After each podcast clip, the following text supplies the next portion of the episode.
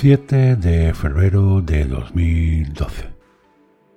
Seguramente la fecha no te diga nada, pero es el día en que se empieza a hablar de que Google estaba trabajando en unas gafas de realidad aumentada.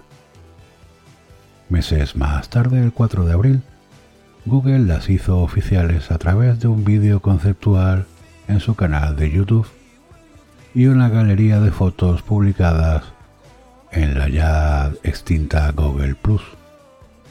Aunque no será hasta mayo de 2013, en pleno Google I.O., que tendríamos la ocasión de poder probarlas por primera vez. El dispositivo, o más bien el prototipo del dispositivo, se vendía por 1.500 dólares. Un precio demasiado elevado que la policía de Dubái pagó gustosa, por cierto, y que acabaría matando al proyecto enfocado al consumidor. No fue el único motivo en absoluto. Las dudas con respecto a la privacidad también generaron debate porque, después de todo, cualquier persona con las gafas puestas podría estar grabando a otras sin que éstas lo supieran. Tanto que varios sitios públicos restringieron el acceso a personas que portaran este accesorio. Seis años han pasado desde entonces y las gafas inteligentes han pasado a un segundo plano tecnológico. Siguen ahí, intentando llegar a diferentes nichos de mercado, pero todavía están muy lejos de sustituir a lo que podemos llamar gafas 1.0. Es decir, las gafas que usted, tú o yo y 25 millones de españoles usamos a diario para Seguramente tengas algún amigo que no deja de insistir en que te compres un libro electrónico porque es el futuro, porque la gente ya no compra libros en físico. Lo cierto es que realmente no es así. El primer libro impreso con tipos móviles data de 1449, Misal de Mastanza, por Johannes Gutenberg. 1472 si hablamos de España, Sinodal de Águila Fuente, de Juan Paris de Heldeberg. Mucho ha llovido desde entonces y los libros en papel han pasado a ser parte de nuestro día a día y todavía siguen teniendo tracción. A pesar de los avances tecnológicos en el sector de los libros, como las pantallas de tinta electrónica, las apps dedicadas a la lectura, Apple Books o Kindle, o los propios formatos PDF, EPUB, etc., el viejo papel sigue siendo un soporte favorito por los lectores. Si nos ceñimos al caso español, en 2018 se vendieron 160 millones de libros en papel y se editaron 76.202 títulos, de los cuales solo 19.326 estaban en formato digital. La facturación de los libros digitales cayó un 0,1% con respecto a 2017, siendo de 118,98 millones de euros que viene a ser un 5% de la facturación del sector. Es exactamente la misma tendencia que se observa en otros países.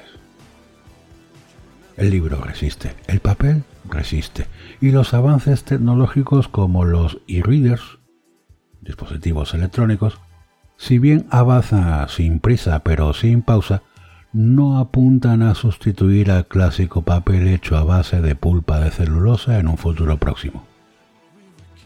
Con las gafas sucede algo parecido. Datan del año 1312 y su invención se atribuye al monje franciscano Alejandro de la Espina.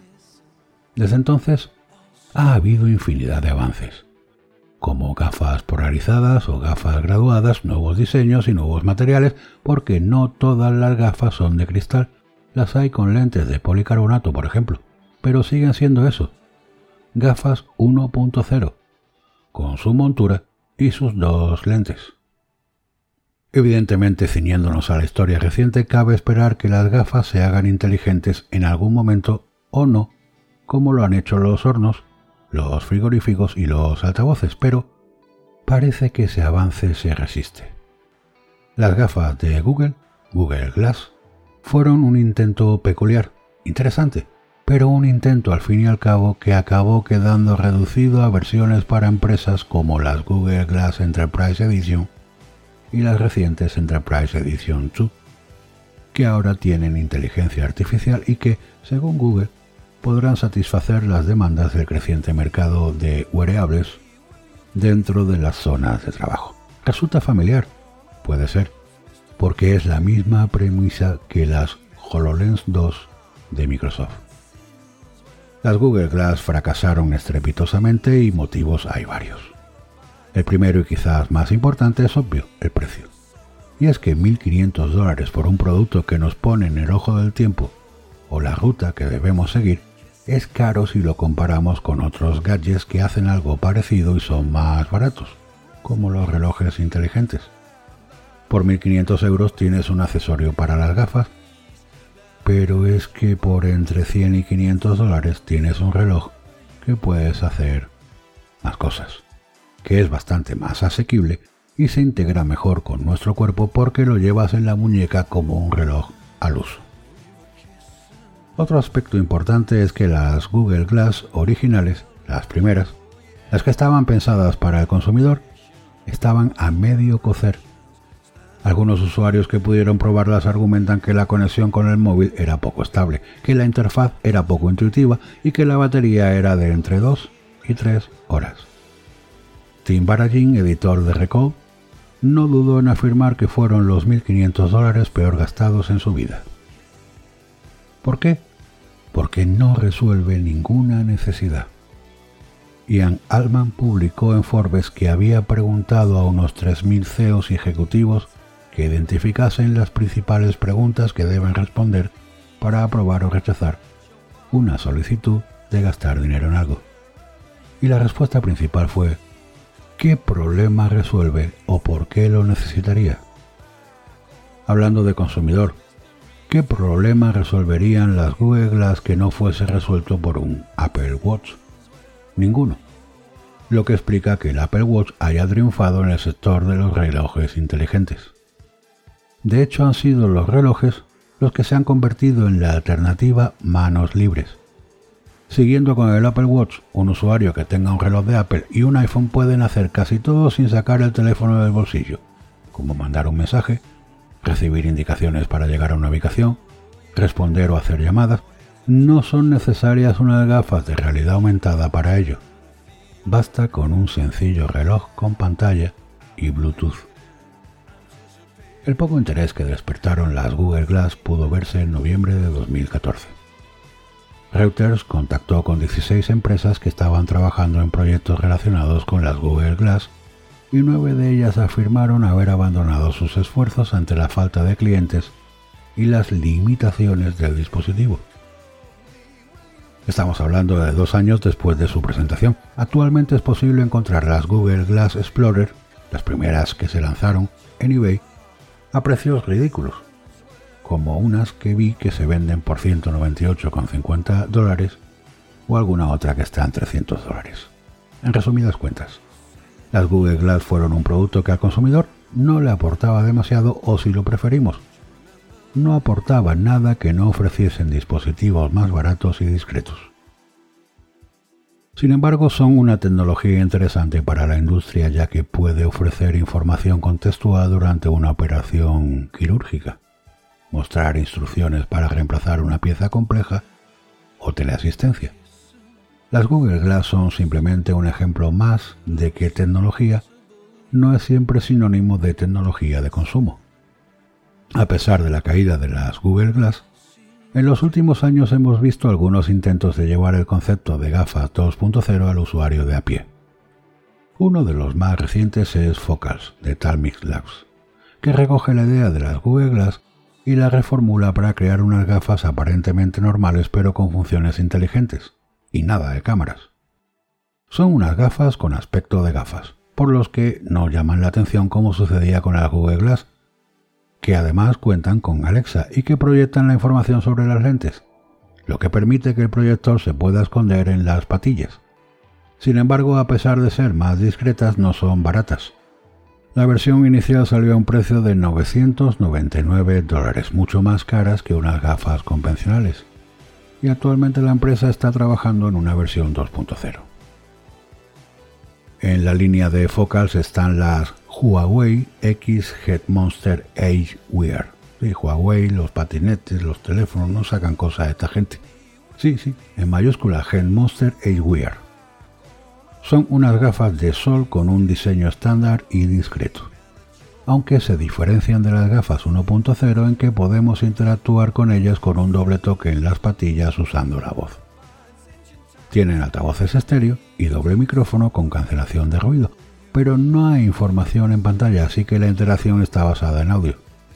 399 euros valen en España las muy jodidas. Snapchat, la empresa esta de mensajes, también ha hecho su incursión en el mundo de las gafas con espectáculos que vienen a ser un complemento para los usuarios de Snapchat. Las primeras vieron a la luz en 2016 y para 2017 se habían vendido 150.000 accesorios, 50.000 más que las previsiones de la compañía. La empresa las ha ido renovando hasta alcanzar una tercera versión que es capaz de sacar fotos en tres dimensiones. Son un producto de nicho para creadores de contenido que apuesten por Snapchat y actualmente se pueden comprar por 370 euros. Finalmente, no podemos olvidarnos de las gafas de realidad aumentadas de Apple, que dice Min Chi Kuo, que es un especialista en predecir productos de Apple, que van a llegar durante el segundo trimestre de 2020. Poco o más bien nada se sabe de ellas, más allá de que, según el analista, sus funciones están muy ligadas al iPhone. La pregunta que toca hacerse es, ¿de ser reales funcionarán? Volvemos a la premisa anterior. ¿Qué problemas solucionan o qué necesidad satisfacen las gafas 2.0? Steve Jobs decía que muchas veces la gente no sabe lo que quiere hasta que se lo enseñas. Pero en el caso de las gafas 2.0 la gente ya ha conocido el producto. Y a la vista está que no les ha terminado de convencer. Quizás tengamos que entender las gafas 2.0 como un producto de nicho, como algo pensado para la industria, y en ese sentido Google ha sabido redirigir su división de gafas. Por el momento y a efectos del consumidor, lo que mejor ha cuajado en los usuarios son unas gafas de realidad virtual como las HTC Vive, las más populares en Steam, o las Oculus Rift, aunque más que gafas son realmente cascos poco discretos que ofrecen una experiencia estrechamente vinculada a los videojuegos. Quizás dentro de 5 años toque rehacer este apartado, este post, para hablar de cómo un producto que al principio no funcionó, ahora es un must-have, un debes tener en nuestro día a día. Quizás para entonces las gafas 2.0 hayan encontrado su puerta de entrada a las vidas del consumidor pero por el momento, las gafas de toda la vida, las 1.0, al igual que los libros de papel, con sus páginas, tapas y letras impresas en tinta, apuntan a tener mucha, mucha vida por delante.